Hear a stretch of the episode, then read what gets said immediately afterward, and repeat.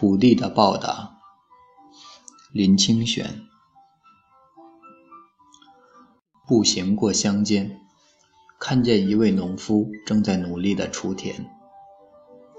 我很久没有看见人用锄头挖地了，就坐在田埂上看农夫挖地。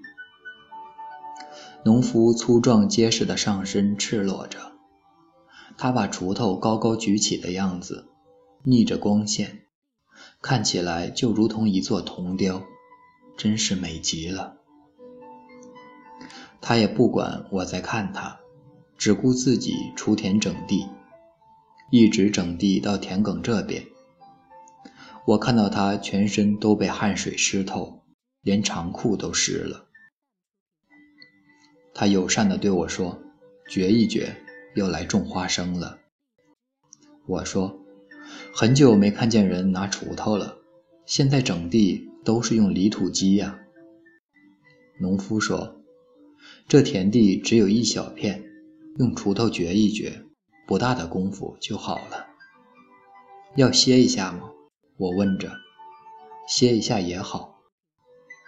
农夫扛着锄头走过来，伸手到我身后的草丛摸出一个大水壶，倒了一杯凉茶给我。过一个月来看，就可以看到土豆丛一片绿了，那时才好看呢。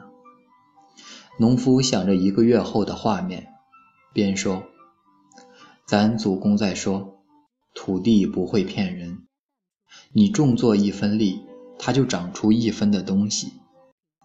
土地和人相同，你给它疼惜和尊重，它就报答你，为你开花，为你结果。”所以，咱的祖公才说：“吃果子拜树头，吃米饭敬锄头。”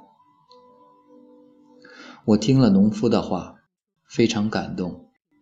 从此走在土地上，就处处看见土地的报答，看见了每一朵花都有土地那酬答知己的心。